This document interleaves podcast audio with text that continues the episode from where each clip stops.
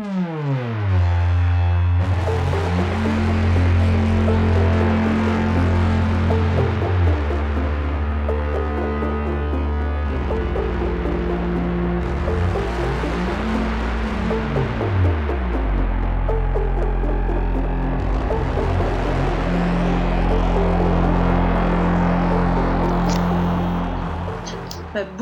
Euh, pour ce 47e épisode de Bibliomaniacs. L'organisation est un peu particulière aujourd'hui. Euh, donc comme vous le savez peut-être, Coralie, notre grand Manitou de l'animation de Bibliomaniacs, a accouché il y a quelques jours euh, d'une petite Léonie. Donc ça a été en fait le gros suspense ces derniers mois. C'était est-ce que Coralie va pouvoir enregistrer l'émission de mars? Donc ça aurait si le bébé naissait un peu avant ou un peu après et en fait bah, elle a accouché euh, euh, jeudi dernier donc le 1er mars et elle a un petit peu hésité elle savait pas si elle allait pouvoir euh, animer l'émission ou pas et finalement elle a tranché. On est trop drôle. On a fait trop rire et elle avait peur d'avoir mal au ventre. Donc c'est pour ça que finalement elle a renoncé au dernier moment mais on sent que ça lui a fait un petit pincement au cœur. Donc en tout cas on pense on pense beaucoup à elle. C'est comme si elle était Là, avec nous, on a presque prévu une chaise vide euh, pour elle. Euh, on avait euh, imaginé de de faire l'émission bah, chez elle, avec elle couchée sur le lit et nous tout autour, un peu en mode Marie-Antoinette. Et puis finalement, on s'est dit, bon, quitte à faire Marie-Antoinette, autant le faire à Versailles. Donc, on enregistre. Magnifique.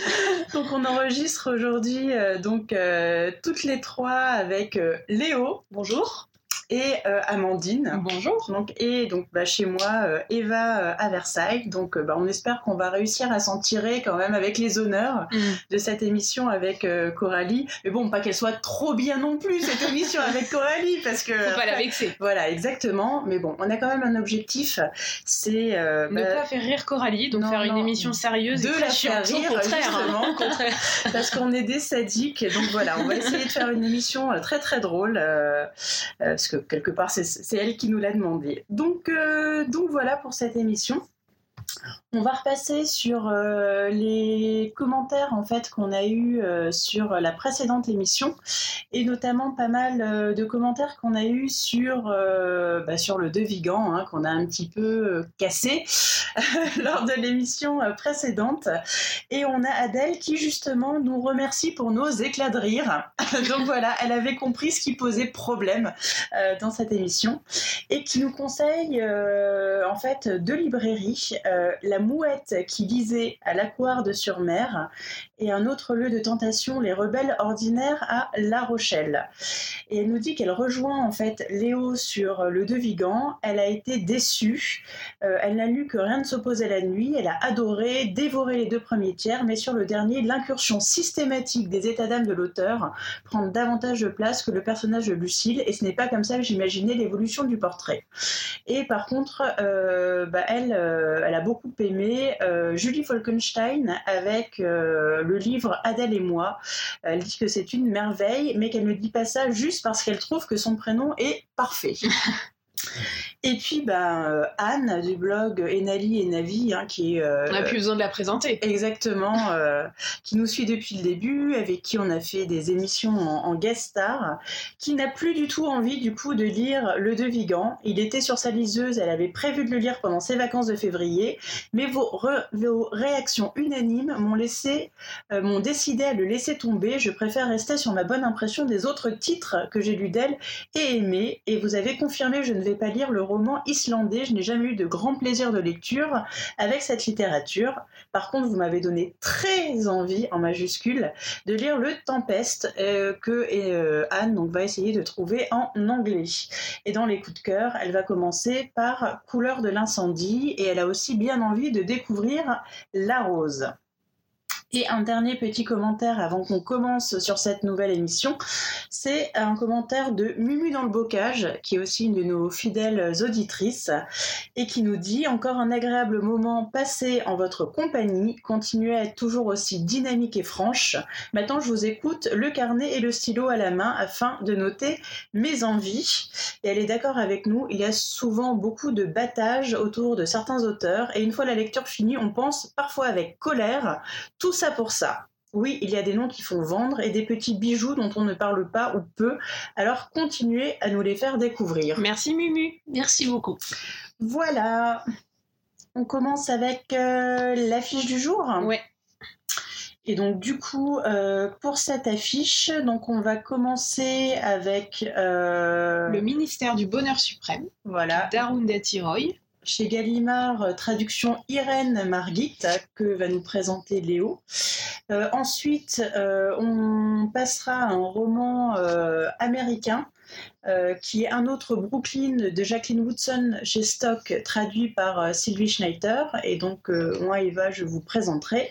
Et ensuite, donc, ce sera Amandine qui prendra le relais avec Luce ou le temps sauvage d'Elsa Osorio, c'est aux éditions Métellier, c'est traduit par François Gaudry et en poche chez Point également. Ah, il est en poche. On cherchait la référence du poche, on l'a pas trouvé ce matin. Ah, voilà, donc il est disponible en poche, hein, donc on en reparlera tout à l'heure. Ok, impec. C'est Léo qui commence? On démarre, oui. Allez, on démarre. Donc le ministère du Bonheur suprême d'Arundhati Roy qui est donc un roman indien assez difficile à résumer parce qu'il y a beaucoup de personnages et, euh, et l'intrigue finalement est assez complexe. Donc au départ, on suit, euh, on suit le personnage d'Anjum euh, qui, lorsqu'elle est née, en fait, était un petit garçon, Aftab, mais était aussi hermaphrodite. Et donc en grandissant, elle a enfin, il ou elle a choisi de, de, devenir une fille, puis une femme, et a donc quitté, quitté sa famille, qui était une famille assez aisée, pour euh, pour rejoindre une communauté de hijra. Hein, les hijra en Inde sont justement ces, euh, individus euh, transsexuels, donc soit carrément des eunuques ou alors des hermaphrodites qui ont choisi d'évoluer vers leur, leur côté féminin. Donc elle vit pendant un certain nombre d'années dans cette communauté et au bout d'un moment, elle quitte la communauté pour ouvrir une guest house dans un cimetière. Donc présenté comme ça, ça n'a pas beaucoup de sens, mais euh, voilà, on découvre tout ça petit à petit dans le roman. Donc en fait, euh, dans cette guest house, elle va, euh, elle va s'entourer de toute une population un peu, un peu défavorisée, des laissés pour compte ou des marginaux, et, et construire donc une communauté un peu particulière autour d'elle. Donc ça, c'est le début du roman, en fait, et au bout d'un moment, on a une rupture puisqu'on va commencer à suivre d'autres personnages. Euh, donc je vais pas trop en dire, hein, mais on va suivre en particulier donc euh, une jeune femme, une jeune architecte, Thilo, et, euh, et on va s'intéresser également à, à, ses relations, enfin aux hommes avec lesquels elle entretient des relations. Donc parmi ces hommes, il y a notamment Moussa, qui est cachemiri, et à travers donc l'histoire de Moussa, on va aussi découvrir un pan de l'histoire indienne donc avec des événements qui se déroulent au Cachemire, donc dans, le cadre des guerres euh, indo-pakistanaises notamment. Et, euh, et, on va également avoir un, autre personnage important, alors pas un personnage très présent, mais qui joue un rôle important dans le récit quand même. C'est un bébé abandonné qui va être recueilli en fait par Anjum, donc qui vit, euh, dans le cimetière. Euh, et voilà, et on va avoir donc on a des relations qui se tissent entre tous ces personnages qu'on va découvrir petit à petit. Et le roman n'a pas du tout une construction linéaire, hein, c'est-à-dire qu'il y a pas mal d'allers-retours entre les différents personnages, entre les différentes époques, et on a cette trame qui va se tisser petit à petit et qu'on va découvrir très progressivement. Amandine euh, J'ai du mal à parler de ce roman parce que, alors moi, déjà, peut-être ce qu'il faut dire, c'est que c'est un gros roman qui fait plus de 500 pages euh, et, et, qui est assez complexe avec beaucoup de personnages, euh, pas mal d'allers-retours, comme tu le disais, Léo. Moi, je suis allée jusqu'à la moitié du roman qui correspond, j'ai l'impression, à ce que tu as résumé. À peu près, oui, c'est vrai. À peu près. Oui. Enfin, tout ce que tu as dit, c'est ce que j'ai vu et c'est à peu près là où je me suis, je m'en suis arrêtée. Euh... un peu déçue, du coup, tu voulais savoir ce qui se passait après ouais, et pas de Léo, Léo, elle s'est arrêtée. Léo le racontera après. Hein euh... En fait, j'ai bien aimé, enfin malgré tout, j'ai quand même apprécié cette première moitié de roman. Euh, ce que j'ai aimé, c'est tout l'aspect historique qu'il y a, euh, politique, historique dans le roman, puisqu'on nous parle euh, des guerres, enfin si je peux dire guerres religieuses qui ont traversé le pays, de la violence que cela a signifié. Il y a, il y a tout un contexte où on voit des manifestations pacifistes, et beaucoup de choses qui sont réprimées euh, dans le sang. Euh, donc tout cet aspect-là, je le connaissais, mais de manière superficielle. Et, euh, et là, je me suis plus plongée dedans, sans tout à fait non plus comprendre tous les tenants et les aboutissants politiques. donc ça, c'était intéressant. J'ai été intéressée aussi par la thématique qu'on voit finalement rarement en littérature de la transformation de, de genre, mm. du fait que ce petit garçon, dès son enfance, il se sent petite fille et à l'adolescence, il décide qu'il est, euh, qu'il est fille et donc il part vivre dans cette communauté de Hijra. Donc ça, c'était intéressant. Et j'ai beaucoup aimé tout, ces, euh, toute cette partie-là qui racontait ça jusqu'à... Euh, et puis toute la vie dans cette maison avec les Hijra. Et après, je me suis perdue petit à petit. Au fur et à mesure, je pense qu'il y avait de plus en plus de personnages. Au fur et à mesure que l'histoire se complexifiait, et je voyais plus, enfin, je voyais difficilement où voulait en venir l'auteur. Pour autant, j'ai trouvé que c'était bien écrit. Mm. Euh, et puis j'ai surtout pas de pas de critique négative à faire à ce roman. J'ai pas le sentiment que qu'il y a un personnage qui soit pas vraisemblable, que ce soit mal écrit, euh, que que l'histoire avec un grand H elle soit pas bien racontée. Euh, donc je sais pas trop quoi en penser. Je pense j'irai pas le recommander parce que c'est quand même assez risqué à recommander ce genre de roman. Euh, ouais, voilà, j'ai hâte d'entendre ce que toi, Et puis toi, Léo, vous en avez pensé? Bah, du coup, je vais prendre, euh, je vais prendre le relais. Euh, moi, j'ai un avis assez similaire au tien, euh, mais enfin, je suis quand même allée jusqu'au bout en fait du, du roman. je l'ai lu assez tard en fait dans la, la programmation de mes lectures pour pour préparer donc cette émission de, de Bibliomaniacs. Donc, j'avais déjà eu en fait un peu vos, vos échos, comme quoi le roman était assez dense, assez foisonnant, qu'on comprenait pas forcément tout. Et puis, bah, au début, j'étais assez finalement agréablement euh, surprise, parce que moi aussi, en fait, j'ai été très intéressée par euh, bah, cette, cette, thématique euh, transgenre, enfin que effectivement, comme tu disais, Amandine est finalement assez peu encore traité en littérature. Enfin, il y a un livre qui est assez, enfin, qui a eu pas mal de succès quand même, qui est bien écrit sur le sujet, c'est Middlesex de Geoffrey Eugenides une lecture bah, du coup que je recommande aux auditeurs. Euh, et moi vraiment cette partie, cette première partie, euh, je l'ai trouvée très accessible, j'ai trouvé vraiment très bien écrite, euh, avec une thématique finalement qui est universelle, mais là qui s'appliquait vraiment donc à, l'Inde et donc j'ai aimé j'ai aimé ces deux facettes. Et c'est vraiment donc ça représente quoi à peu près 150 pages sur le roman que j'ai lu vraiment très facilement avec avec beaucoup de plaisir. Que je me suis dit genre ah, ah c'est bon on est bien partie, euh, on tient le bon bout. Et euh, bah, c'est à partir du moment où il y a cette rupture et qu'on est passé euh, en fait sur bah, les autres personnages, dont le personnage c'est Tilo, il me semble. Tilo, bon bah voilà, au début pareil, je me suis dit bon voilà c'est une autre histoire, mais les histoires elles vont finir par, par se recouper. Et j'ai aussi commencé à être intéressée par cette nouvelle histoire qui, qui commençait. Et puis finalement l'auteur elle m'a perdue en fait à un moment donné. je pense que c'est devenu euh, un petit peu trop euh, complexe au niveau du nombre de personnages, au niveau aussi du contexte euh, politique et, religieux derrière. Enfin, moi, c'est vrai que l'Inde, c'est un pays que je connais vraiment très peu. je lis très peu de littérature indienne, je regarde pas vraiment de films. Enfin, c'est un, un, pays où je suis jamais allée. Et à un moment donné, enfin, je trouvais que vraiment j'aurais eu besoin d'avoir beaucoup plus de, connaissances. Mm justement bah, sur, ces, euh, sur ces conflits entre l'Inde et le Pakistan. Il y avait l'histoire du Cachemire, il y avait euh, les tensions entre les musulmans et les hindouistes, il me semble. Et, euh, et, il y avait énormément de noms aussi, beaucoup, beaucoup de personnages, beaucoup de noms dans tous les sens. et puis il y avait des noms, je me disais, mais est-ce que c'est est-ce que c'est un nom de personnage? Est-ce que c'est un nom, en fait... qu'on est censé connaître? Qu'on est censé connaître?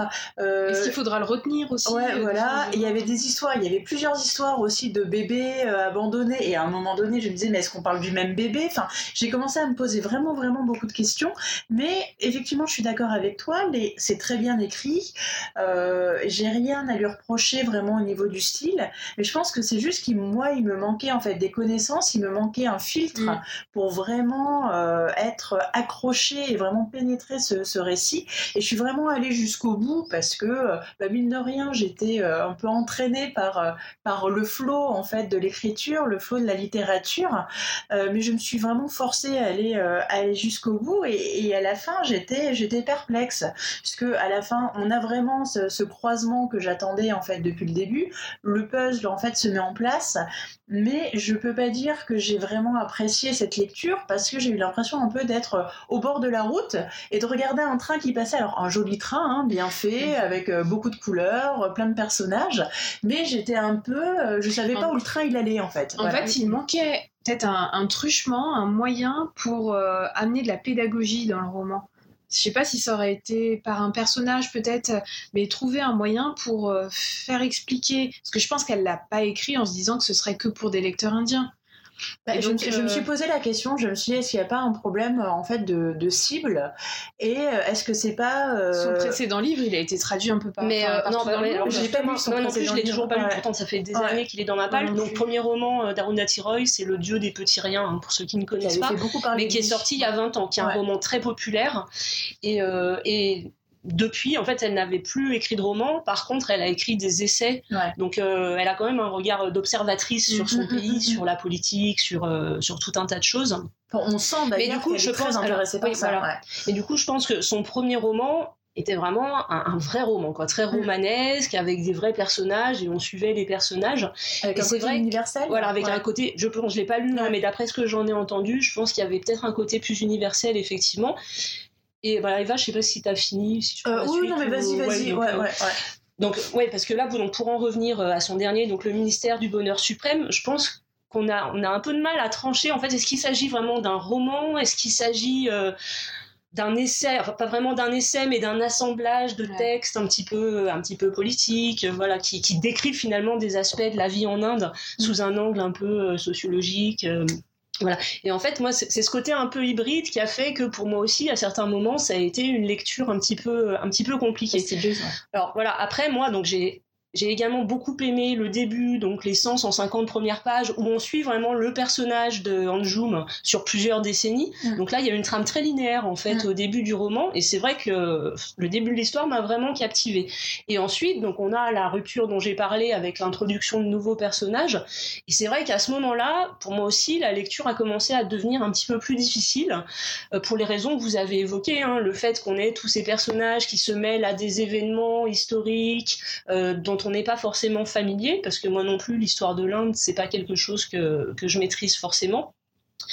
Euh, et puis voilà, le problème c'est qu'à ce moment-là, j'ai aussi commencé à lire de façon très morcelée, Mm. euh, 10 pages par-ci, 10 pages par-là, et je pense que c'était pas du tout adapté pour Non, ce roman. surtout pas.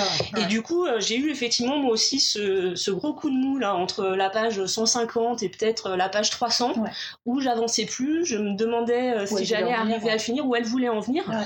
Parce qu'effectivement, c'est ça en fait le problème, c'est qu'on on perd de vue en fait, euh, même si les personnages sont présents, on perd de vue l'histoire et on sait pas où ça va nous mener et, euh, et on se retrouve avec une mosaïque donc de choses qui sont très intéressantes, qui sont très bien écrites comme Mm. vous l'avez dit. Mm.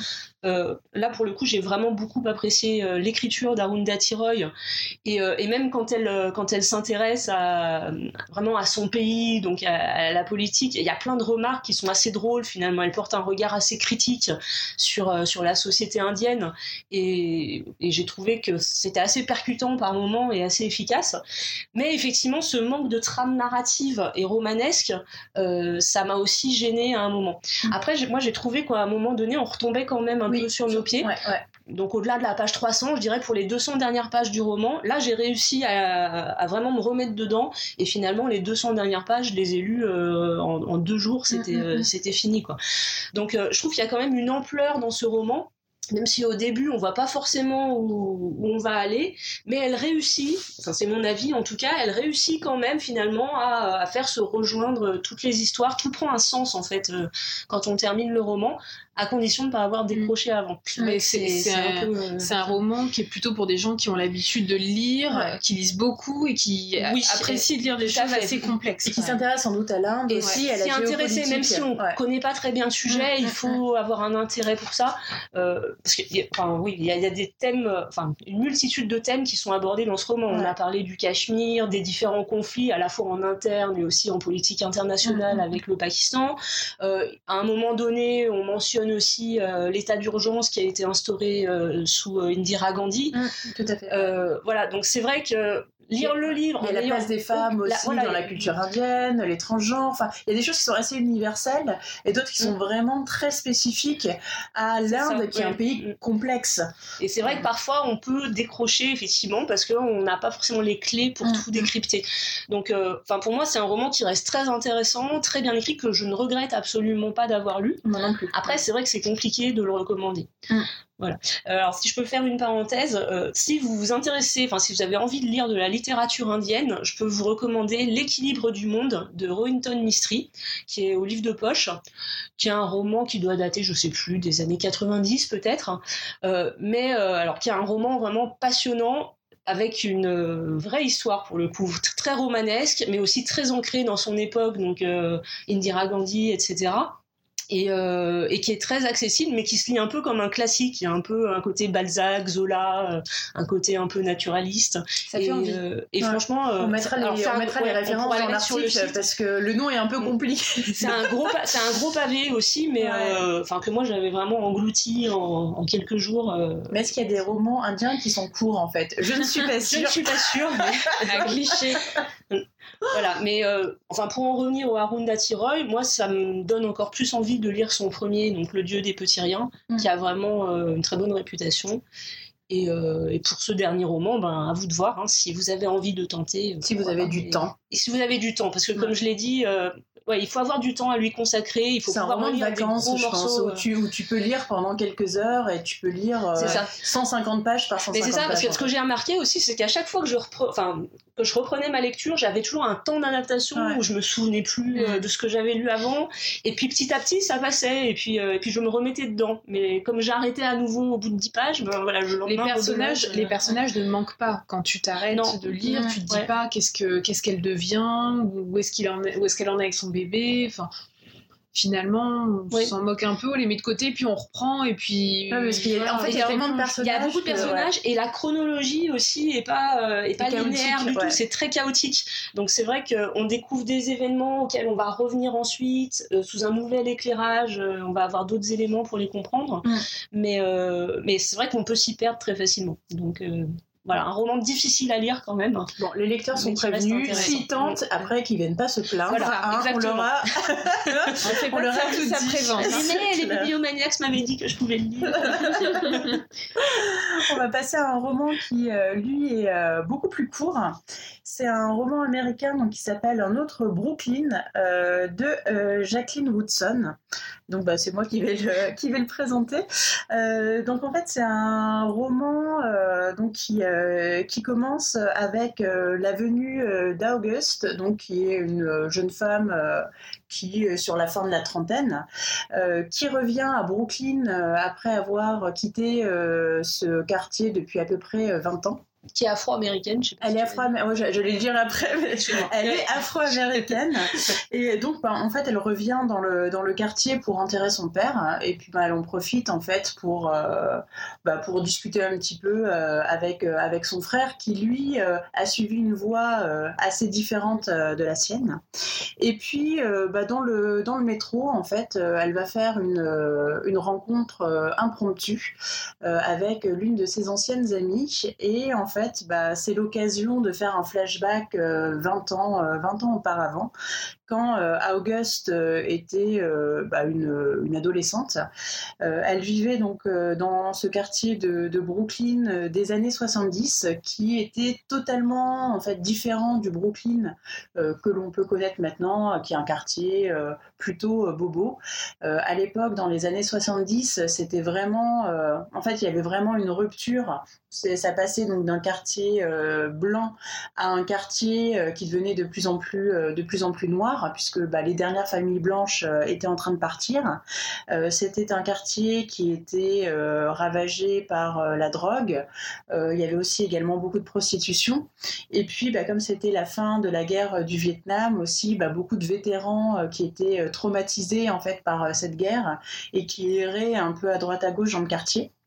Et euh, Auguste, elle, donc, était élevée euh, euh, en compagnie de son frère, donc par leur père, puisque bah, la mère avait disparu. Hein, on en saura un petit peu plus dans le, cours du roman. Et bah, elle partageait en fait les coups durs, mais aussi les petits bonheurs de sa vie quotidienne avec sa bande de copines, hein, trois filles du même âge. Donc elles étaient une bande de, quatre, voilà, à vivre cette vie d'adolescente noire dans le Brooklyn des années 70. Léo. Alors. Euh, oui, donc euh, alors c'est un roman que j'ai lu, euh, j'ai lu en début de semaine, que j'ai bien aimé sur le moment, mais en fait je me rends compte que les souvenirs sont déjà en train de s'estomper, donc il m'aura pas forcément marqué durablement. Alors après, moi j'ai souvent ce problème avec les livres courts, parce que c'est vrai que je les lis très vite et du coup ça n'a pas le temps vraiment de. Toi t'as besoin de romans indiens C'est ça, voilà. Moi il me faut des romans de 500 pages, pas moins, sinon. non, mais sinon j'ai quand même vraiment apprécié ma lecture sur le moment en fait, euh, on est vraiment, on aborde vraiment l'histoire euh, sous l'angle des souvenirs de, du personnage principal, donc Auguste, et euh, et du coup, ça va être plus des, fragments, des, bribes de souvenirs, plutôt qu'une histoire racontée avec, avec vraiment tous les détails de tous les événements qui vont se passer. donc c'est assez difficile d'en parler aussi il y a un côté un peu un peu fantomatique quelque part puisqu'elle revient donc sur euh, sur les lieux de son enfance où elle va se souvenir de ses amitiés de l'époque euh, des filles avec qui elle a perdu le contact par la suite mais avec qui elle a grandi avec qui elle s'est construite. Euh, et, euh, et, puis donc également ses relations avec son frère, avec son père, et, euh, et puis en filigrane donc les ombres des personnages disparus comme sa mère, euh, sa mère donc qui est, qui est morte quand elle était quand elle était enfant. Mais ce qui est pas dit clairement. Mais ce qui est pas dit clairement, on sait pas trop, on le devine, mais mais oui, parce qu'on en est vraiment en fait dans la tête de, dans la tête d'Auguste et elle raconte aussi les choses telles qu'elle les a vécues quand elle était enfant, donc avec un, regard d'enfant à l'époque, plus donc le, les, années qui sont passées entre temps, donc euh, qui ont forcément modifié aussi un peu sa vision des choses et puis euh, et qui ont, qui ont modifié. Enfin, un souvenir est jamais forcément très fidèle à la mm, réalité. Mm. Donc après, euh, après, j'ai trouvé quand même que voilà, c'était un beau roman. Euh, j'ai bien aimé l'écriture. J'avais quelques craintes au début parce que c'est assez poétique, assez morcelé. C'est vrai que la structure du texte est assez particulière, mais j'ai trouvé que ça fonctionnait, que ça, ça laissait vraiment quand même des impressions assez fortes et que finalement on s'attachait à ces personnages, euh, même si bah, y a, enfin, tous les personnages disons, comme on suit surtout le personnage principal, euh, c'est vrai que les autres personnages, finalement, on en sait assez peu mm. sur eux. Mm. On les découvre à travers leur relation avec, euh, avec Auguste. Donc, on n'a pas tous les éléments, mais malgré tout, je trouve que ça donne une vision euh, bah, enfin, qui, moi, m'a plutôt convaincu. Enfin voilà, je, je sais pas, je vais peut-être vous laisser continuer, puis je rebondis ce que vous allez dire. Moi, je disais peut-être que certains lecteurs pourraient être déçus de ce côté pas assez fouillé des personnages, superficiel. C'est pas une fresque, une saga familiale. Bah, surtout en 150 pages. Voilà, mais c'est ça, ça va avec le format. Dans d'autres romans, on aurait pu s'attendre à ce que euh, chacune de, des amies d'Auguste ait ses, son ascendance qui soit racontée. Enfin, pourquoi pas Comme, comme un roman choral, en fait. Voilà. Oui. Et finalement, c'est pas du tout le cas. Et même leur vie à chacune de ces, enfin, aux trois copines d'Auguste sont pas sont pas tellement développées, mais mais moi ça m'a pas perturbé du tout. Je me suis dit que ça s'expliquait certainement par le fait qu'en fait euh, Auguste raconte son histoire des années après, raconte son adolescence longtemps après, donc elle se souvient peut-être pas non plus de tout. Et puis c'est finalement pas le cœur du roman pour moi. Alors bien sûr, la question de l'amitié, comment elles ont passé leur, enfin traversé leur adolescence, c'est au cœur du roman, mais c'est pas les personnes en elles-mêmes le cœur du roman. Euh, je me suis même dit que finalement, ce quartier de Brooklyn, c'était le deuxième personnage principal. oui, clairement. Et, et c'est vrai que si les, si les C'est le Gigi- titre hein, d'ailleurs. oui, voilà, Mm, si mm. Gigi, Sylvia et Angela avaient été beaucoup plus développés, ben, ça aurait été au détriment peut-être de Brooklyn. Ça aurait été un autre roman, Voilà. de toute façon. Et c'est ce qui m'a, et je pense que c'est ce qui fait que j'ai autant aimé cette lecture, c'est Brooklyn. Mm. Euh, moi, ça m'a beaucoup fait penser à, à la série The Get Down, Ah, Euh, pas- de- je l'ai pas vu. euh, Qui était un de tes coups de cœur Ouais, qui était un euh, coup l'an de dernier. cœur. ouais. Donc c'est une série Netflix. Alors ça m'a beaucoup fait penser à ça parce que on se retrouve dans les années 70 dans un quartier de New York. Dans The Get Down, je crois qu'on dit pas dans quel quartier on est, mais ça y ressemble beaucoup. Euh, Il y a de la pauvreté, c'est la naissance du hip-hop. Euh, on voit aussi dans le roman qu'il y a euh, beaucoup d'incendies. Il y a des immeubles qui sont ravagés par des incendies, les familles blanches qui fuient. Euh, donc tout ça, ça m'a fait penser à cette série que j'ai beaucoup aimée, même si le, le, la, la coloration du livre est pas du tout la même parce que c'est très réaliste. Vraiment, on montre la pauvreté, on montre euh, la misère des soldats qui reviennent du Vietnam, alors que dans la série The Get Down, c'est une série de Baz Luhrmann, donc forcément c'est très paillettes, stylisé. couleurs, C'est- théâtral. C'est plutôt sur la musique en fait, sur Voilà. le hip-hop. Ouais. Mais tu as, tout ce t'as tout ce contexte de, du quartier de New York qui est autant présent en fait. Mm. Euh, donc je crois que c'est ce que je retiendrai d'abord avant de retenir un souvenir des personnages finalement. Euh, mais j'ai passé un excellent moment de lecture et, et je n'ai absolument pas été gênée par le fait que les personnages soient finalement secondaires. Euh, ils sont pas pour autant... ils sont quand même touchants en fait. Ils hein, sont touchants et je trouve que c'est- c'est ça qui est assez fort dans ce roman. Il y a vraiment de l'émotion qui, Ouais. Euh, qui transparaît et euh, malgré effectivement les épreuves, parce que c'est vrai qu'on nous épargne, on nous épargne rien de ce qui se passe dans le quartier de, de terrible. Euh, malgré tout, il y a quand même de la joie. On a ces adolescentes qui, bah, qui vivent, hein, qui vivent malgré, malgré les obstacles auxquels elles sont confrontées. Et c'est un, c'est un très beau texte vraiment. Et moi, je suis toujours touchée aussi par les personnages comme ça, les personnages féminins qui sont, qui savent ce qu'ils veulent et qui ont une force. euh, parce qu'Auguste, elle a vraiment une force Ouais. en elle. Elle sait, euh, elle sait qu'elle veut, qu'elle veut s'en sortir et a priori, elle a cette idée que pour s'en sortir, il faut qu'elle travaille bien à l'école. Euh, elle, a- elle voit très clairement qu'il faut pas qu'elle tombe dans le piège des garçons parce Mm. qu'elle a autour d'elle euh, des- plein de jeunes filles qui tombent enceintes et donc ça ruine leur vie, Mm, tout mm. simplement. Et donc elle, elle sait ce qu'elle doit faire pour réussir. Et c- Elle est c'est- carrée quoi. ça fait un peu cliché, mais, mais finalement, enfin, je trouve que ça marche bien dans un livre d'avoir comme ça un personnage principal féminin fort Mm. et, Et qui cherche en la veut liberté. et qui cherche à s'émanciper Mm, voilà, mm, par, mm.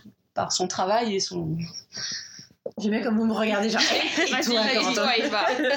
Bah, du bien. Moi, c'est une, euh, en fait, c'est une lecture assez, euh, assez mitigée. En fait, il y a des Ah choses non. que j'ai beaucoup aimées et il y a des choses que j'ai moins aimées. Alors, ce que j'ai beaucoup aimé, effectivement, bah, c'est cette évocation donc euh, du quartier de, Brooklyn, vraiment, enfin, dans une euh, comment dire, dans un espace euh, temporel qui est Mm. bien, euh, bien précis. hein. c'est vraiment les années 70 et c'est cette comparaison en fait avec le quartier euh, tel qu'il est devenu maintenant. Et puis aussi bah, tout le contexte vraiment des années 70, donc la guerre du Vietnam. Il y a aussi, bah, comme bah, la population en fait du roman, c'est une population afro-américaine. Il y a aussi tous les mouvements de lutte pour les pour les droits civils. Enfin, c'est une, époque qui est vraiment très importante puisqu'on on sent vraiment les, changements en fait sur la population euh, afro-américaine et euh, notamment euh, bah, quelque chose qui est assez peu traité en tout cas dans les livres que je lis c'est la montée de la Nation of Islam puisque le père de euh, le père d'Auguste, euh, au début du roman, c'est pas quelqu'un euh, qui est religieux du tout, et puis au fur et à mesure, bah, il reçoit de l'aide, en fait, notamment par le biais d'une femme de la part de la part de cette organisation religieuse.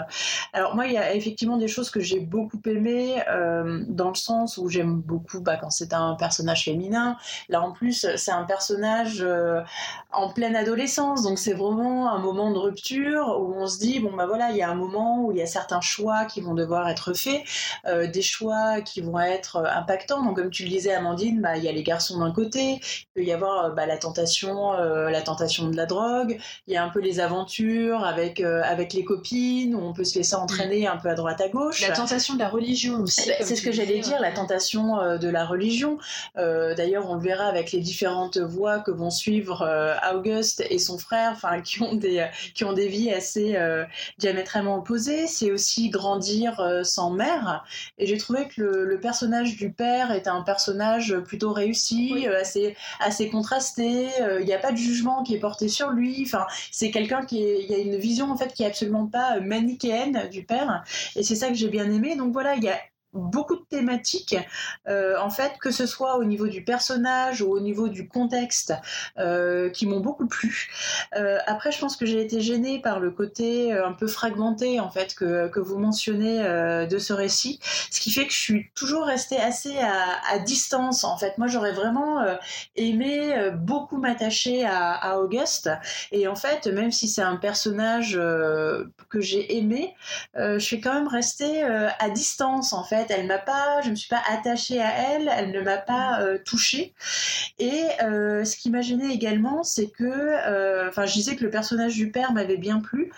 On, parle quand même donc de la bande de copines, c'est quand même ça qui est le fil un peu conducteur de, ce, de ce roman, puisqu'il débute avec cette rencontre impromptue, donc avec un des personnages, Sylvia, dans le métro. Et j'ai trouvé que finalement, dans la bande de copines, les copines, euh, elles restaient quand même euh, un peu au fond de la scène. Euh, elles servaient un peu à mettre en valeur finalement le personnage d'Auguste. Mais finalement, quand on y pense sur les trois copines qui sont mentionnées, bon, on parle quand même pas mal de Sylvia. on va chez elle, on rencontre ses parents, on, sait, on connaît ses aspirations, on sait ce qui lui arrive. Mais euh, les deux autres personnages, je crois que c'est Gigi et Angela, enfin, je me souviens même plus de leur nom en mm. fait. Je les ai trouvés finalement euh, assez, euh, assez dans l'ombre, pas assez bien décrites. Enfin, quand je pense à Bande de copines, enfin, je pense à Sex and the City, qui a rien à voir hein, dans l'histoire, mais voilà, il y a les quatre personnages, même si on a une qui est un peu plus en avant, les trois autres, bon, voilà, elles ont une part quand même assez euh, égale, en fait, dans, dans l'histoire. Et là, j'ai trouvé que Gigi et Angela, elles étaient mentionnées, mais de façon beaucoup plus anecdotique. Et d'ailleurs, à la fin de l'histoire, pourtant, il y a que 150 pages, euh, bah, je savais jamais, en fait, qui était qui et euh, qui leur, ce qui leur arrivait en fait. Mais dans le fond, c'est pas le plus important. Enfin, moi, ça m'a pas choqué. Je me dis, c'est pas ça qui est important. Moi, je suis d'accord avec Amandine. Ouais, ça m'a pas gêné finalement. Mais pourtant, au départ, ouais, j'étais. Mais moi, un peu comme toi. Moi, j'aurais. un petit J'aurais, j'aurais aimé aussi un roman qui nous décrivait euh, la vie de tous les personnages, leur histoire, euh, voilà. Mais, mais, c'est pas. J'avais des attentes en fait. J'avais des certaines attentes. En fait, moi, c'est vrai que je m'attendais à euh, un roman un petit peu, enfin, un peu comme le Cahier de Tempeste dont on a mm. parlé le le mois dernier, où il y a vraiment pareil un quartier en fait de Londres avec tous ces personnages, mais un côté vraiment un peu communauté. Et là finalement, bah, la communauté, elle est là puisque c'est un, un petit quartier, les gens se connaissent et tout. Mais voilà, j'ai trouvé qu'il y avait certains personnages, en fait, ça manquait un peu d'incarnation. Il n'aurait pas fallu grand chose pour les mettre un petit peu en avant, donner un petit peu plus de détails, donner un petit peu plus de chair. Mais du coup, en fait, je suis un peu restée sur ma fin là-dessus. Et, euh, et c'est vrai que ce, bah, ce roman a été vite euh, il met en avant quand même des choses qui devraient être impactantes, qui devraient être marquantes. Et finalement, quelques jours à peine après cette lecture, un peu ce que tu disais, Léo, ça commençait à s'effacer. Et je me suis dit, c'est pas normal avec ces thématiques quand même fortes dans ce roman que euh, il arrive à sortir de mon esprit aussi vite. Donc voilà, enfin, pourtant l'écriture est belle, euh, c'est intéressant, le personnage féminin, enfin, c'est un personnage qui est relativement euh, fort, et pourtant il m'a pas marqué autant qu'il aurait dû. il t'a manqué quelque chose. Voilà. Bah, bah, en tout cas, c'est un roman qui est court, hein, qui, euh, qui, peut être vite lu si vous avez envie. Exactement, c'est pour ça qu'on peut le conseiller euh, sans problème. Enfin, c'est pas, vous n'allez pas euh, devoir vous lancer dans un roman de, de, 600 pages. Vous saurez finalement assez vite bah, s'il vous plaît ou non. Mais ça fait du bien, c'est le genre de roman qui fait du bien après une déception. Moi, je l'ai lu pas longtemps après le roman indien, là. Mm. Et, et, vraiment, ça m'a fait du bien de pouvoir lire quelque chose qui se lit facilement et rapidement après un échec, parce que je l'ai vécu comme un échec. Bah parce que en plus c'était toi qui, qui avait envie de proposé. Lire. Ouais, Voilà. Bon. On passe à notre roman argentin? Allons-y. Ok. Euh, donc, lu sous le temps sauvage, euh, l'histoire commence euh, plus ou moins de nos jours, dans les années 2000, il me semble. et ça commence à Madrid, où Luce fait la connaissance de Carlos, qui est en fait son père biologique et qui n'avait pas connaissance de son existence jusqu'à présent, puisque Carlos avait fui l'Argentine à la fin des années 70 et que Luce, euh, quand elle est née, quelques jours après, avait été euh, volée à sa mère. Euh, donc lui, jamais, il n'a jamais pensé que la femme, la mère biologique de Luce, avait, avait survécu, avait donné naissance à une petite fille. pourquoi est-ce qu'il pensait ça? Parce qu'en fait, c'était un subversif, un dissident, et, et que et Luce, en tant que petite amie de dissident, avait été emprisonnée, mise dans un camp de détention et les femmes. Enfin, c'est pas Luce, c'est la mère de Luce. Euh, pardon, la mère de Luce, Liliana. Euh, les, femmes euh, les, en Argentine qui étaient dans cette situation-là, enceintes et en détention, elles étaient plus ou moins mises de côté pour que leur bébé soit gardé, donné à des familles de militaires, aux bonnes familles bien comme il faut de, du régime argentin de l'époque, et, et élevé comme si de rien n'était. Donc, euh, donc l'histoire commence comme ça, quand Luce fait la connaissance de, son père biologique à Madrid.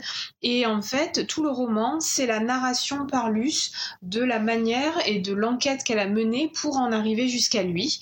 Et c'est comme une double enquête, puisqu'il y a l'enquête de Luce et puis euh, aussi l'enquête qu'une personne qui s'appelle Myriam avait mené. Myriam, elle a été présente dans les premiers jours de la naissance de, Luce euh, et, elle est revenue petit à petit plusieurs fois au cours de sa vie. Et euh, c'est grâce aux informations transmises par Myriam à Luce que Luce a pu remonter jusqu'à son père. Donc c'est toute cette enquête-là qu'elle raconte à son père. J'espère que c'est oui, oui, très bien. Flou, euh, ok. Alors, donc euh, je l'ai terminé hier soir, c'est encore, tout frais. Euh, bon, c'est un roman que, j'ai lu très rapidement, euh, que j'ai aimé, qui m'a intéressé. donc c'est vrai que c'est, enfin c'est une période de l'histoire qui est, qui est à la fois terrible et, passionnante. Surtout que là, ben, on aborde le problème euh, du point de vue donc d'une d'une fille de, de, disparue. Donc ce qui rajoute euh, un côté euh, un côté un côté émotionnel à l'ensemble. Donc moi en fait j'ai été vraiment happée dès le début. J'ai adoré toute la première partie l'histoire donc le, le, début de l'histoire en fait. La relation entre Liliana et Myriam mm. que j'ai trouvé vraiment très émouvante et qui m'a vraiment un peu prise prise à la gorge. Dans un huis clos dans un huis clos voilà il y a un côté assez mm. étouffant dans tout le début du roman où on découvre cette histoire. Euh, on est vraiment plongé tout de suite dans le vif du sujet et, euh, j'ai trouvé que c'était c'était bien bien présenté, vraiment bien réussi. Après, euh, sur l'ensemble du roman, j'ai trouvé que c'était quand même assez inégal. Bon, l'histoire reste très forte, hein, et, enfin, le, comme je l'ai dit, le contexte est vraiment très intéressant, mais malgré tout, je trouve que le roman en lui-même n'est pas forcément enfin, tient pas forcément toutes ses promesses sur la longueur. Euh, bon, la, narration, c'est quand même assez bien fait parce qu'on a, plusieurs époques qui sont imbriquées les unes dans les autres et finalement c'est très fluide, fait de façon assez, euh, assez habile. Mais malgré tout, j'ai trouvé qu'il y avait quelques longueurs. J'ai trouvé qu'on tournait parfois un peu en rond, on nous rabâche un peu toujours la même chose. Donc euh, l'histoire de Luz et de son père Eduardo qui, euh, qui petit à petit... son père adoptif. Son père, voilà. Parce qu'il y a Carlos. Oui, oui, non, c'est vrai. je ne vais pas trop rentrer non plus dans tous les détails de l'intrigue, mais... Euh, mais euh, oui, donc petit à petit, on a ces personnages qui prennent conscience de ce qui s'est passé réellement et qui mènent leur enquête, mais j'ai trouvé que c'était parfois un petit peu laborieux, euh, qu'on nous répétait un petit peu toujours la même chose. Euh, les personnages, parfois, m'ont pas totalement convaincu non plus. J'ai trouvé que c'était parfois un peu caricatural, un peu enfin voilà, qu'on on avait des, personnages, alors attachants certes, mais, euh, mais parfois un peu trop simplistes qui auraient pu être un petit peu plus fouillés. Après, c'est mon ressenti, hein, ça veut pas dire que.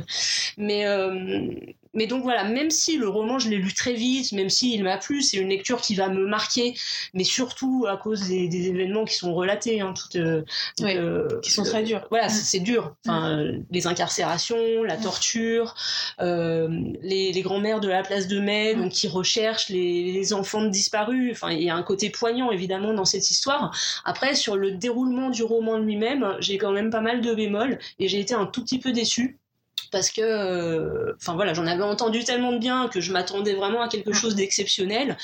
Et finalement, même si ça m'a plu, le roman, je le trouve assez quelconque finalement dans, dans, sa forme, dans sa, dans sa construction. Bah en fait, moi je suis euh, mais totalement en phase avec toi. Enfin, non mais sur tout ce que tu as dit, enfin j'étais, je faisais, euh, j'opinais du bonnet. Hein, vous avez pas la vidéo, mais euh, mais c'est exactement exactement ce que j'en ai pensé. Enfin moi j'avais, enfin Elsa Osorio vient de sortir un, un nouveau roman, donc ça a été l'occasion justement de reparler de, de, son précédent, donc qui est ou le le, temps sauvage. Et euh, j'avais entendu vraiment des, enfin, des avis extrêmement enthousiastes, vraiment très laudatifs sur ce roman. En plus, moi, je suis très intéressée par l'Amérique du Sud et notamment euh, l'Argentine, enfin, qui a une histoire, euh, une histoire vraiment très riche, que ce soit juste l'après-guerre avec bah, les nazis, voilà. Enfin, c'est un pays complexe. C'est un pays complexe et il y a un côté aussi très romanesque. Enfin, c'est un, c'est un sujet l'Argentine qui peut donner lieu à vraiment des tas de livres sur, euh, sur des tas de périodes, et euh, notamment bon, l'histoire des, euh, des, des, bébés enlevés, de, comme tu disais, les, les grands-mères de la place de mai, ben, qui manifestent, qui cherchent toujours encore à retrouver les, les enfants, leurs petits-enfants. Enfin, tout ça, c'était, je le connaissais déjà. Je pense pas que j'avais lu de, de livres dessus, mais enfin, c'est quand même un sujet qui a été traité en littérature. J'avais lu un peu dans Mapuche de Caril Ferret, qui abordait un peu de Mapuche, ouais, tout à fait. Mais bon, c'est un sujet, il y a eu de nombreux documentaires, il y a beaucoup d'articles dans les journaux. Enfin, c'est un, sujet quand même qui a été, euh, qui a été bien traité. Et euh, voilà, moi, je m'attendais euh, justement par la complexité de ces histoires, par le côté touchant, émotionnel que tu mentionnais, Léo, à être vraiment marqué par, par cette histoire. Or, alors j'ai trouvé que la, la, construction était vraiment très intéressante. cette confrontation entre guillemets entre la fille et le le, père biologique au début, et puis bah, revenir pour tout redérouler. En plus, l'auteur, euh, elle a rajouté une complexité à l'histoire, parce que c'est pas aussi simple que euh, bah, le bébé a été enlevé et confié. Voilà, il y a eu une une histoire intermédiaire qui donne une certaine richesse, qui donne un, point de vue euh, particulier. En Il y a des bonnes idées dans le roman. Un angle, un angle original en fait. Euh, donc avec le personnage de Myriam, avec le personnage aussi d'Eduardo, le père adoptif, bah, qui finalement aussi est une victime de cette histoire. voilà, j'ai trouvé que l'auteur euh, avait mis une couche d'originalité dans ce roman et que le début commence très bien, l'écriture elle est fluide, c'est vraiment très facile d'être embarqué en fait par cette histoire. C'est haletant. Euh, les personnages au début sont plutôt intéressés, intéressants. Pardon. Euh, il y a ce fameux huis clos entre Liliana, donc la mère biologique, et cette fameuse Myriam que tu mentionnais, euh, Léo, qui est un des moments les, les plus forts en fait du, du, roman. Et puis finalement, au fur et à mesure, même si c'était toujours bien écrit, et puis franchement, c'est un roman qui se lit super bien. Oui, il n'y a pas de souci à ce niveau-là. Donc on est on est par, euh, par le roman. moi, c'est un roman vraiment que, que j'ai dévoré. Mais à partir du moment euh, où euh, bah, Myriam disparaissait un peu et que on rentrait dans la la vitesse de croisière en fait de, du récit, euh, j'ai trouvé effectivement qu'à un moment donné on tournait vraiment en rond, notamment avec la relation entre Luz et euh, sa mère adoptive. Enfin, ça tournait, ça tournait, ça tournait. On perdait du temps en fait dans le dans le roman et je me demandais un petit peu où ça allait aboutir. Et, euh, donc je suis arrivée très facilement hein, au bout du roman. Et, euh, et, ben, en fait, j'ai déjà quasiment plus de souvenirs. Je sais que oui, il y a cette histoire de bébé enlevé. Enfin, je me souviens bien en fait du schéma narratif, mais je me dis qu'avec quand même un sujet aussi fort, euh, finalement, le résultat a pas été à la hauteur, euh, à la hauteur de mes espérances. C'est un peu facile finalement. Exactement. On a un sujet qui est fort au départ et, on n'en tire pas grand chose. Ouais, voilà.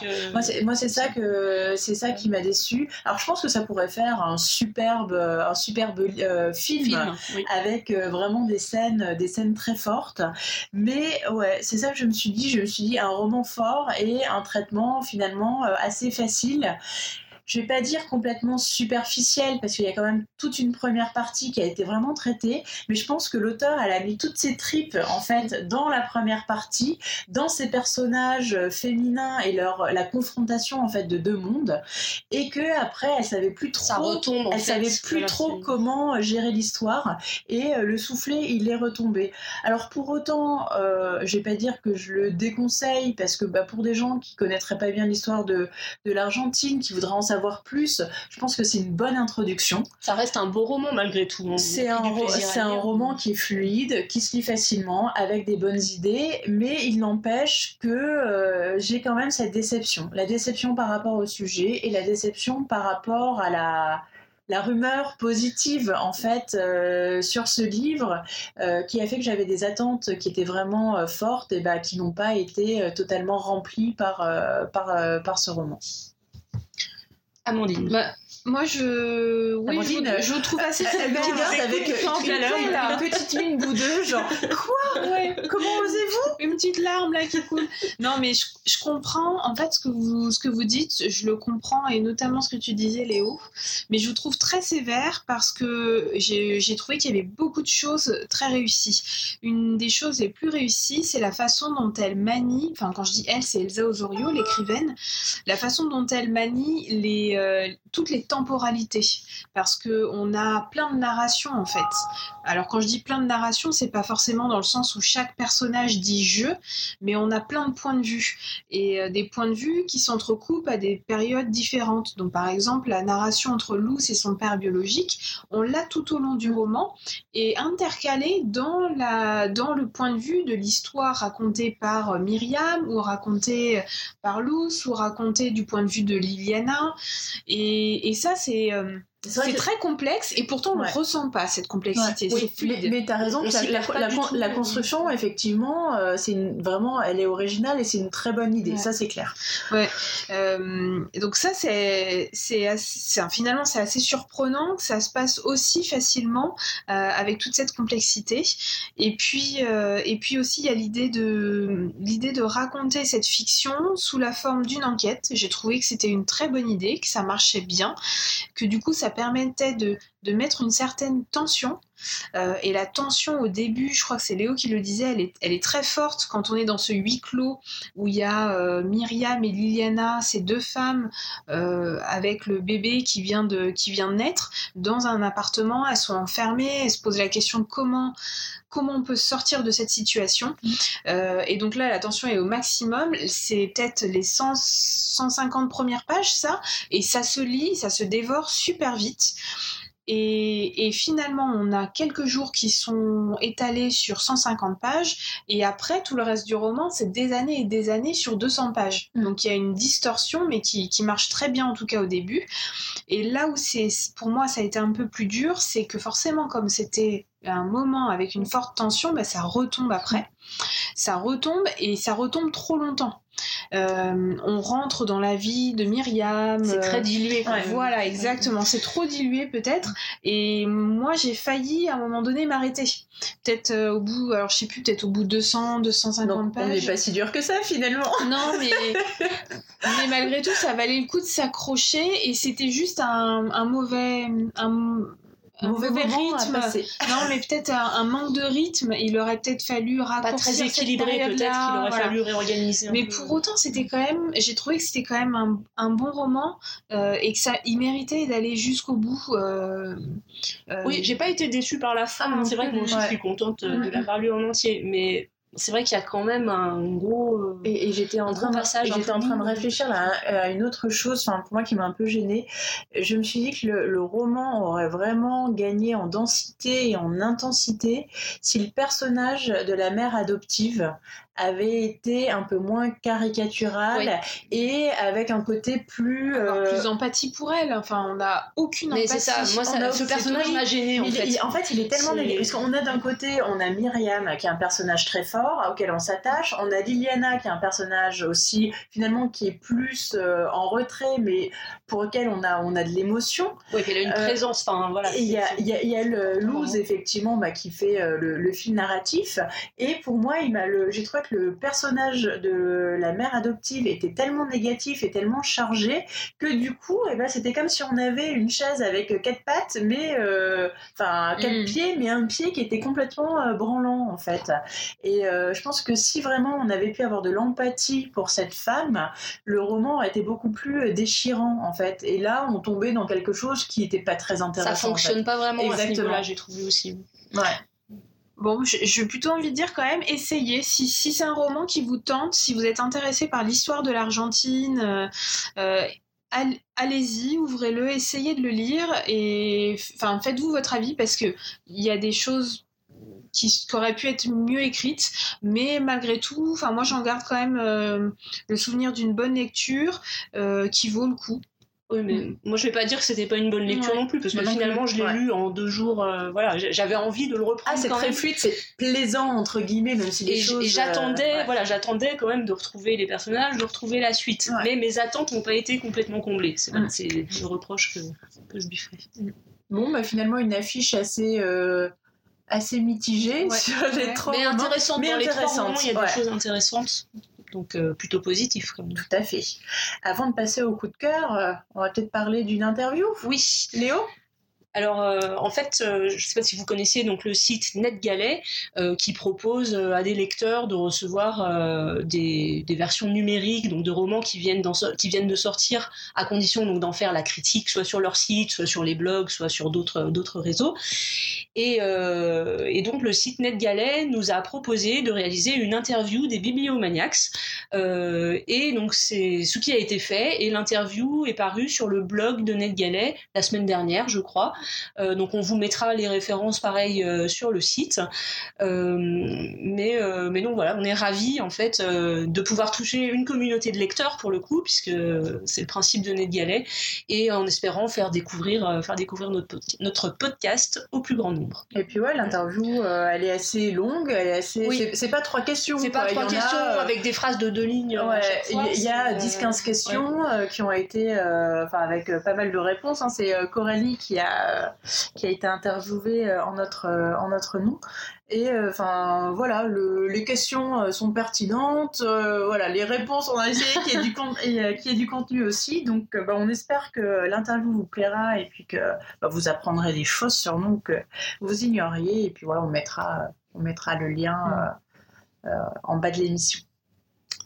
On passe au coup de cœur. Hein. Oui. Allez Léo, euh, allez. J'avais la bouche ouverte.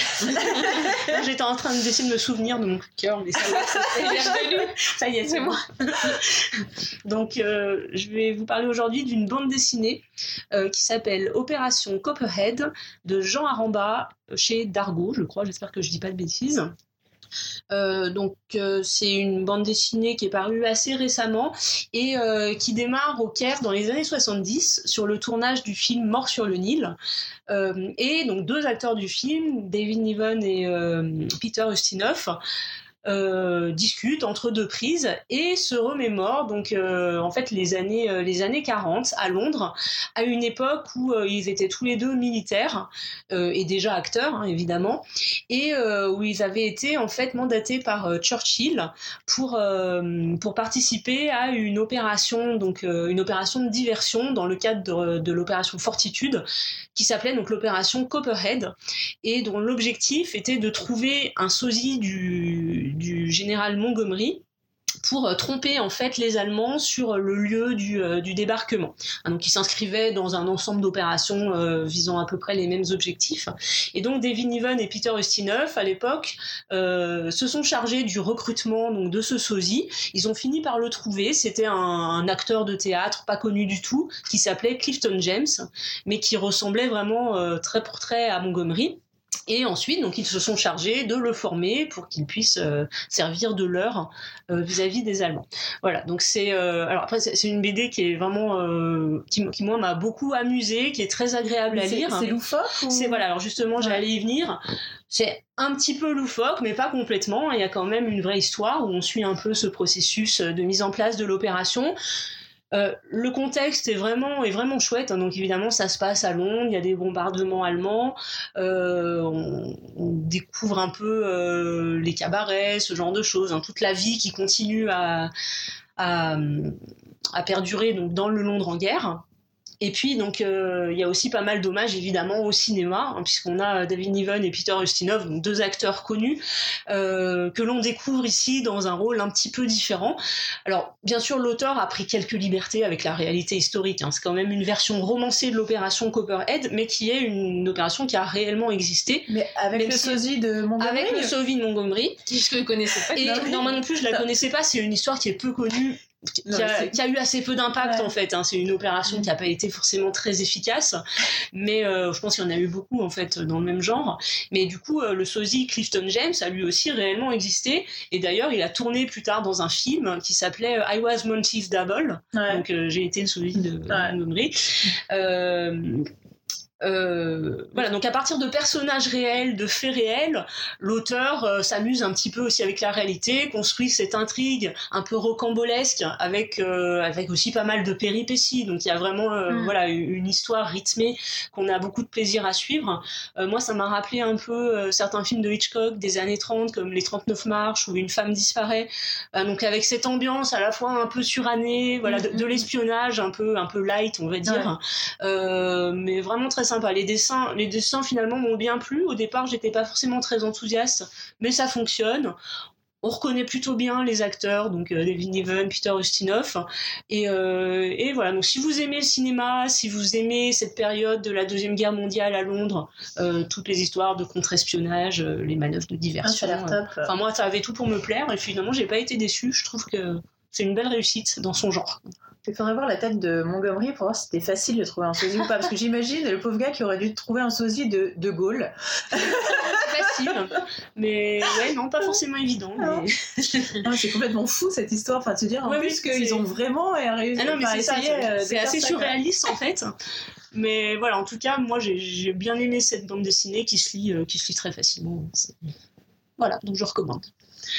Euh, ben moi, mon coup de cœur, c'est une série Netflix qui s'appelle Godless. Euh, c'est un western euh, qui a été tourné en 7 épisodes d'environ, je crois, 50 minutes chacun. donc ça se passe à la fin du 19e siècle, évidemment dans l'ouest des États-Unis. Et c'est l'histoire d'un jeune homme qui s'appelle Roy Good.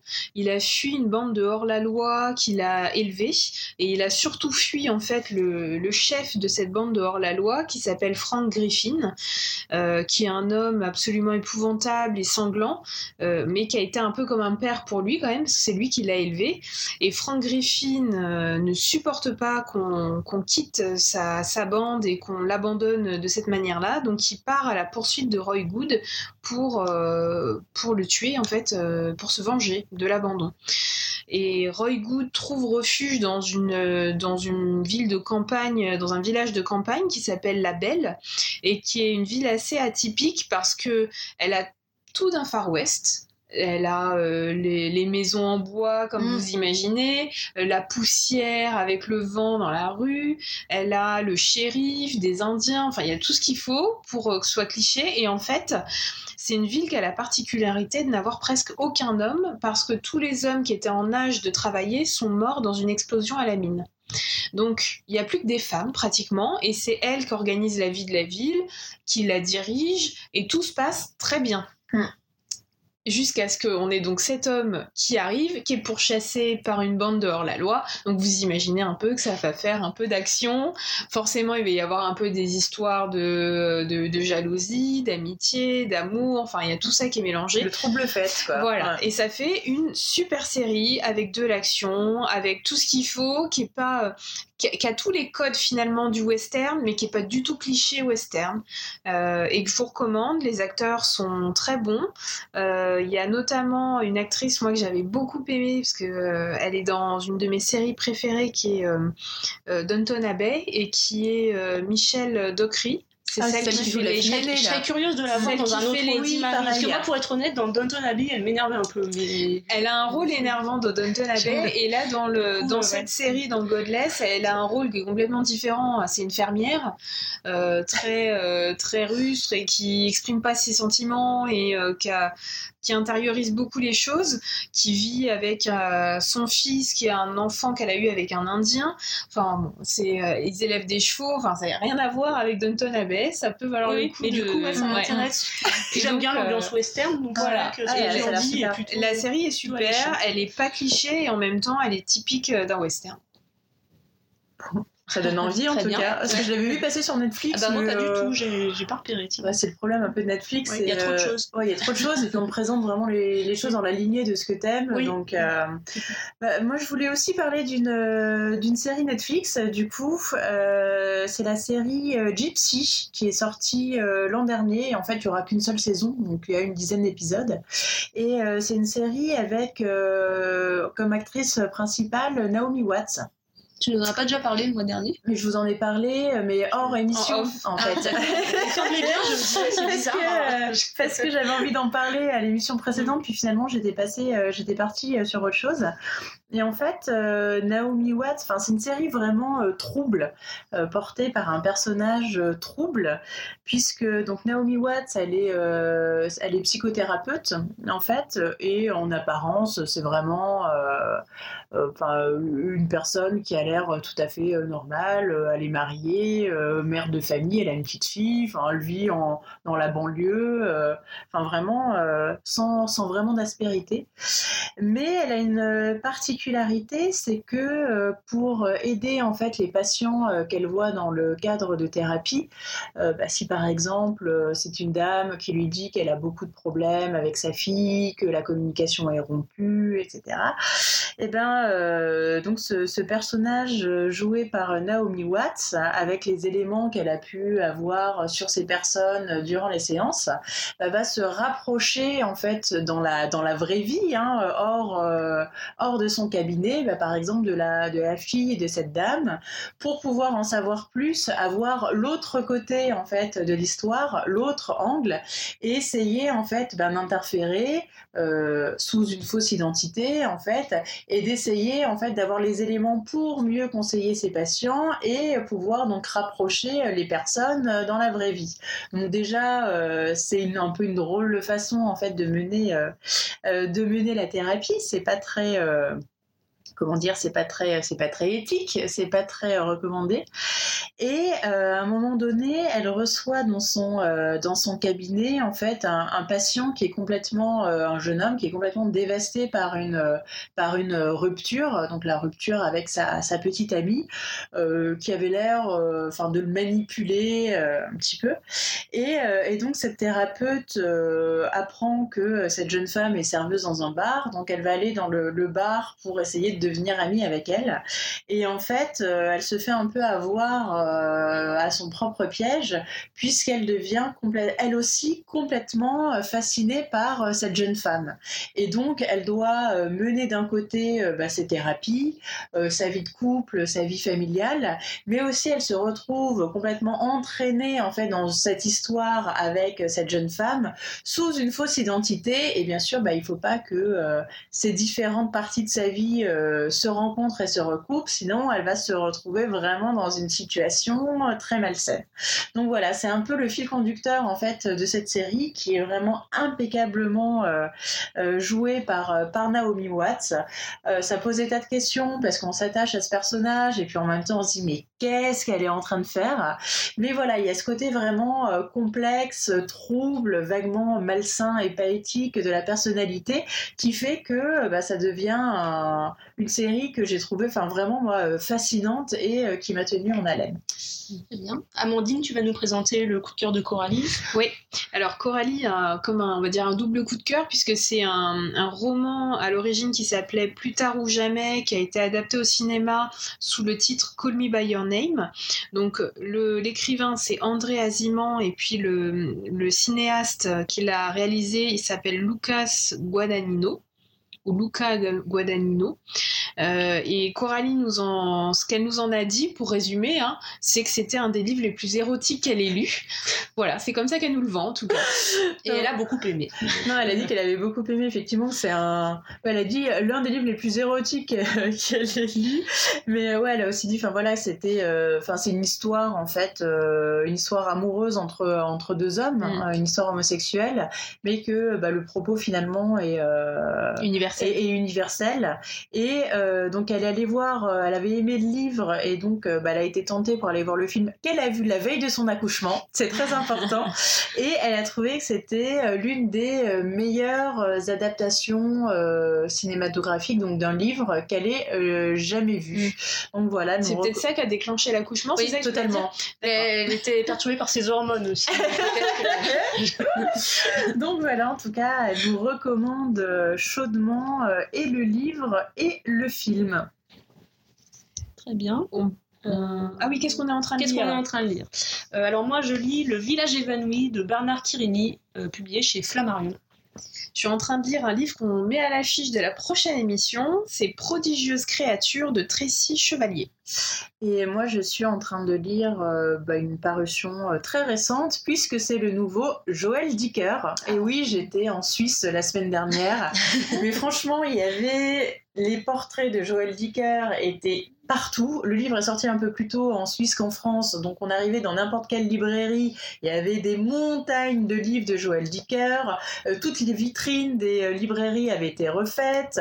Euh, tous les magazines que j'ai pu voir avaient la tête de Joël Dicker voilà, en couverture. Et donc ça m'a donné envie et j'ai commencé hier soir la, disparition de Stephanie Mailer, donc, qui est le titre de ce nouveau roman. Voilà. Alors, qu'est-ce qu'on lit le mois prochain? Enfin, pour le mois On prochain. va annoncer effectivement euh, l'affiche euh, du mois prochain. Donc, euh, bah, comme nous l'a dit Amandine, on a Prodigieuse créature de Tracy Chevalier. Euh, on a décidé de mettre au programme une BD pour changer qui s'appelle Betty Boob. C'est Julie Rochelot et Véro Cazot qui l'ont écrite et dessinée. Et elle a eu le prix euh, BD Fnac euh, il y a quelques semaines. Donc on est dans l'actualité. Et pour finir, un roman belge, La femme de Gilles de Madeleine Bourdoux, en poche chez Babel. Bon, ben, on espère que cette émission euh, A3 euh, vous aura plu, mais pas totalement quand même, hein, Oui. parce que Coralie euh, va revenir, on va trouver une solution euh, et elle va revenir donc pour, pour l'émission suivante, peut-être avec son bébé, on Oui. ne sait pas, Une future lectrice. mais ce serait drôle. Une ouais. deuxième Léo en tout cas. Oui, c'est vrai qu'on l'avais a- pas réalisé, merci. on va de- de voir, on va voir de Léo maintenant dans, dans Bibliomania. C'est c'est beau cet hommage qu'elle te rend. Merci Coralie, je suis très touchée. Donc voilà, on espère que cette émission un peu particulière vous aura plu. On espère puis- que le son sera bon aussi parce qu'on a eu des problèmes de micro, mais normalement vous ne devriez pas vous en rendre compte.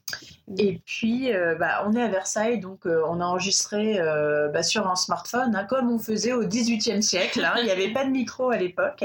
Et puis, bah, comme d'habitude, n'hésitez surtout pas à nous faire part de vos commentaires ou sur le site euh, www.bibliomaniacs.fr ou sur la page euh, Facebook. hein. Dites-nous euh, ce que vous avez aimé, pas aimé, ce que vous lisez en ce moment, vos coups de cœur. Enfin, on veut tout savoir.